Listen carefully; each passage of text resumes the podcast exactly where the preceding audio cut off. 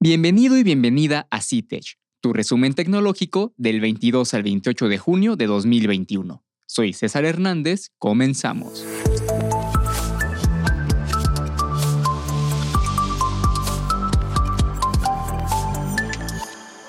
Elon Musk ha firmado contratos con el gobierno de México, específicamente con el Instituto Federal de Telecomunicaciones. Esto para comenzar a distribuir Starlink, su sistema de Internet inalámbrico por satélite. Este servicio deberá estar funcionando en un máximo de 180 días naturales. Esta autorización tiene vigencia hasta el 2031. Por si aún no lo sabes, Starlink es la iniciativa de Elon Musk para conectar a todo el mundo a Internet de alta velocidad. Aún está comenzando, y falta lanzar más satélites para poder brindar un mejor y más amplio servicio. Virgin Galactic de Richard Branson ya tiene todos los permisos necesarios para poder enviar pasajeros al espacio. Este programa comenzará hasta el 2022 y se sigue esperando mayor información. La semana pasada se presentó Windows 11. Este sistema operativo tiene un cambio de look total con respecto a su predecesor. Los iconos de la barra de tareas ahora estarán centrados, el panel de control refresca su diseño para hacerlo más atractivo a la vista, además de intuitivo. También mejora la gestión y la interfaz de los widgets. Algo que destaca es el énfasis que se dio en la integración de Xbox. Ahora podrás disfrutar de Xbox Game Pass, además del servicio xCloud, que te permitirá jugar directamente desde la nube de Microsoft.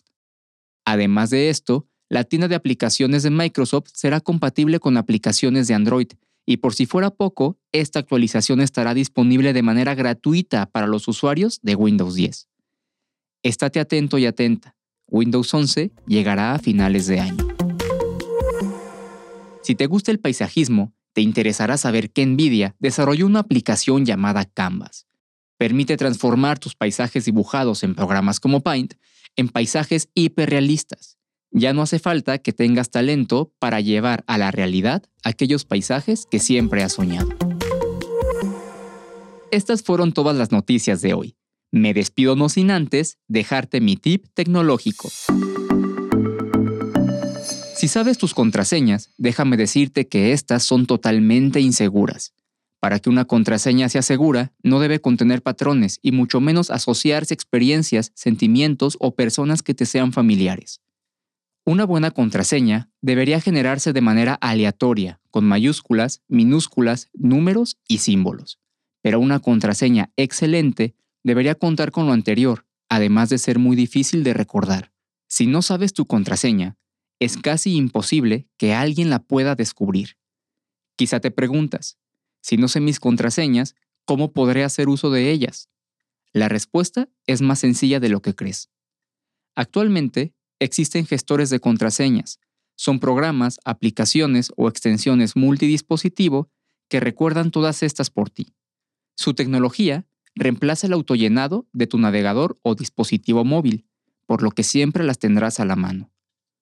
No te preocupes, para usar tus contraseñas deberás confirmarlas mediante datos biométricos como tu huella digital, por lo que nadie más podrá hacer uso de ellas. Te recomiendo programas como OnePassword o Dashlane, que brindan muchas opciones y configuraciones para mantener tus datos totalmente seguros. Evita usar los gestores de contraseñas de Google Chrome o de Mac, ya que suelen ser un poco más inseguros. Otra de las funciones de estos gestores es que te permiten compartir contraseñas de manera temporal con algún tercero que use el mismo gestor. Como el programa es quien rellena automáticamente el ingreso, la persona a la que compartiste tu contraseña jamás sabrá cuál es esta. Nos escuchamos el próximo lunes.